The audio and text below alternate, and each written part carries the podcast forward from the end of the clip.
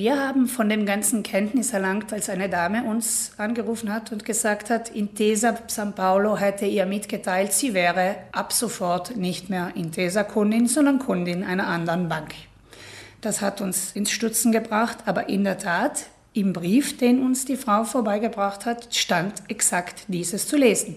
Sie werden an Easy Bank abgetreten und wenn Sie das nicht möchten, dann müssen Sie diese und jene Nummer anrufen und es passiert nichts. Will heißen kein Wechsel. Mit einem Anruf beim Kundenservice können Kunden bestimmen, bei Intesa San Paolo bleiben zu wollen. Die Kunden, die besagte Mitteilung erhalten haben, hat die Bank gezielt ausgesucht. Intesa San Paolo hat die Kundschaft, die sie als vorwiegend digital einstuft, in einem rechtlich komplexen Manöver an Easy Bank abgetreten. Easy Bank gehört zu 100 Prozent Intesa San Paolo. Das wird praktisch die neue Online-Bank. Klar ist, Banken stehen vor großen Herausforderungen, wenn sie versuchen, ihre IT-Infrastruktur zu aktualisieren und die Kosten niedrig zu halten. Was Verbraucherschutzorganisationen aber am Vorgehen von Intesa San Paulo stört, ist, dass das nicht über eine Werbekampagne und freiwillige Wechsel passiert ist, sondern dass diese digitale Kundschaft mit dem neuen Anbieter zwangsbeglückt wurden. Ich kann als Intesa San Paulo Kunde ab dem Wechsel nicht mehr in meine Filiale gehen, weil mein Konto woanders angesiedelt ist. Zweifel an der Vorgehensweise von Intesa San Paulo hat auch die Aufsichtsbehörde für Wettbewerb und Markt.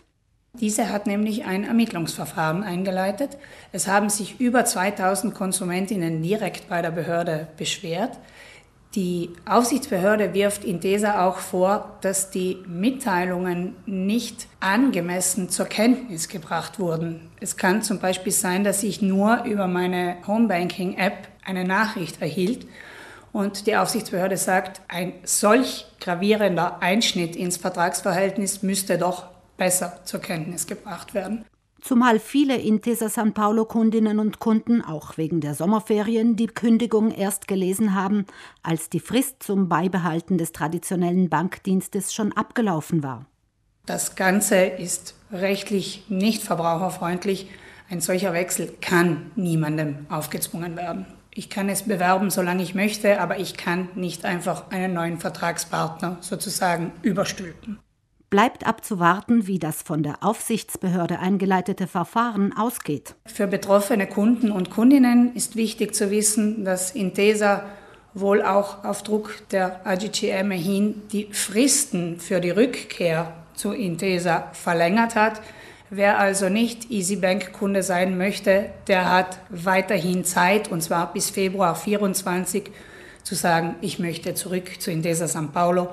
Es braucht nur die grüne Nummer angerufen zu werden und das Ganze wird rückgängig gemacht. Das wurde uns versprochen.